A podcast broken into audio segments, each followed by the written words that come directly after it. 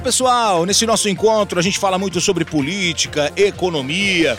Quando a gente fala de desigualdade social, má distribuição de renda, falta de terra para todos, preconceito, falta de diversidade, eu tô falando de tempos atuais, não tô não? Quanto se discute isso hoje nas redes sociais, no grupo de WhatsApp, no almoço de domingo com a família? Fala, Coutinho, não, esses são temas é, relevantes e atuais, é verdade. Mas eu gostaria de voltar um pouquinho no tempo para a gente poder entender a política brasileira. E aí você vai perceber que são problemas que já eram discutidos há muitos anos. Repetindo: desigualdade social, má distribuição de renda, falta de terra para todos, preconceito, falta de diversidade, pouco investimento em educação.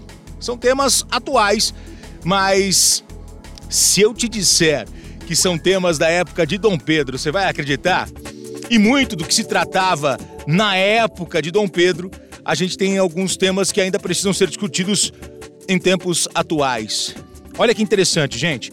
Vamos voltar agora para 1822, período da independência, quando a gente vai começar a pensar a independência, a gente é, debate naquele momento temas que não envelheceram.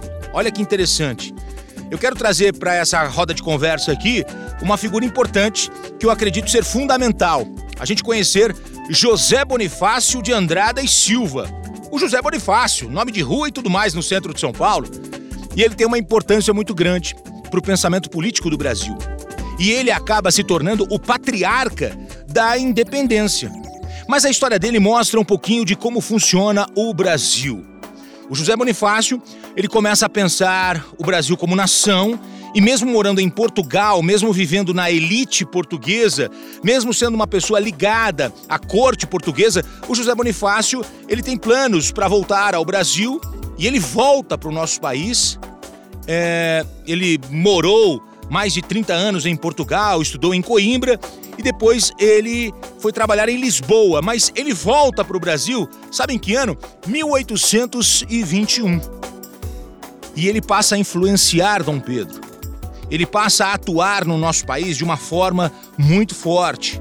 E ele volta para ajudar a criar a Constituição. Inclusive, ele se torna deputado para atuar. Só que ele vem com pensamentos bem modernos para o Brasil. Ele vem com pensamentos de independência, de investimento em educação. Ele pede a libertação dos escravos, 1821, 1822. E ele vem com esse plano todo moderno, importante, pensamento de nação, e ele acaba conseguindo influenciar Dom Pedro.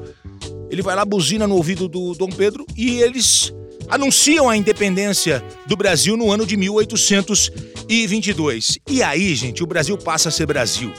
E as coisas que nós percebemos hoje, essas coisas já aconteciam lá atrás. Passou um tempo, Dom Pedro se incomoda com toda essa influência de, de, de José Bonifácio, é, com toda essa modernidade, e o, o, o, o, JB passa a ser deportado. Ele, ele foi deportado.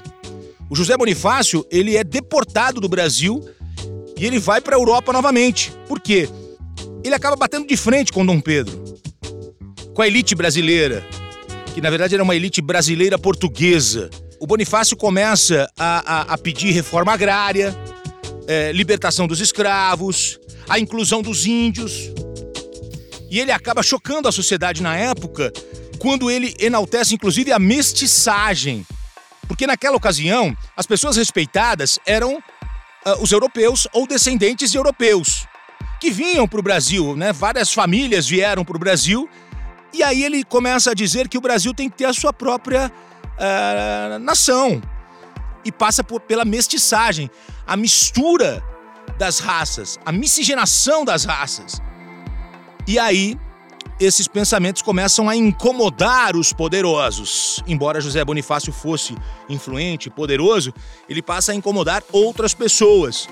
E aí Dom Pedro rasga a Constituinte, ela foi dissolvida e o José Bonifácio acabou sendo deportado por conta de todos esses pensamentos. O José Bonifácio participou, inclusive, da primeira junta provisória em 1821 Né? O que é uma junta provisória ou juntas provisórias do governo? É aquela manobra administrativa onde eles passam a fazer a transição de um momento político para outro. O Brasil sai da dependência de Portugal, sai da influência de Portugal e se torna independente em 1822. Para isso, há necessidade das juntas provisórias, que inclusive é nome de avenida aqui é, em São Paulo, na região do Ipiranga, né? Então, ele participa desse, de, desse governo de transição onde as coisas mudam completamente em nosso país. Mas depois ele cai, porque ele acaba sendo deportado, né? Ele, ele acaba indo embora. Agora, olha que interessante, José Bonifácio, ele é deportado, ele sai do Brasil e ele é levado para a Europa, mas ele não volta para Portugal porque o clima azedou. Então ele vai para a França. E são os pensamentos franceses que começam a incomodar a corte portuguesa, porque o pensamento político brasileiro começa a se desenvolver nesse momento da história.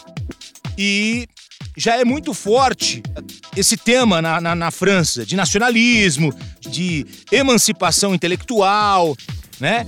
E o que a gente começa a observar, coincidência ou não, José Bonifácio vai para a França e a monarquia portuguesa começa a perceber que no Brasil os princípios franceses de liberdade, de representação política, a França já vivia isso, né, um tempo, e aí começa a, a ter essa influência também no Brasil.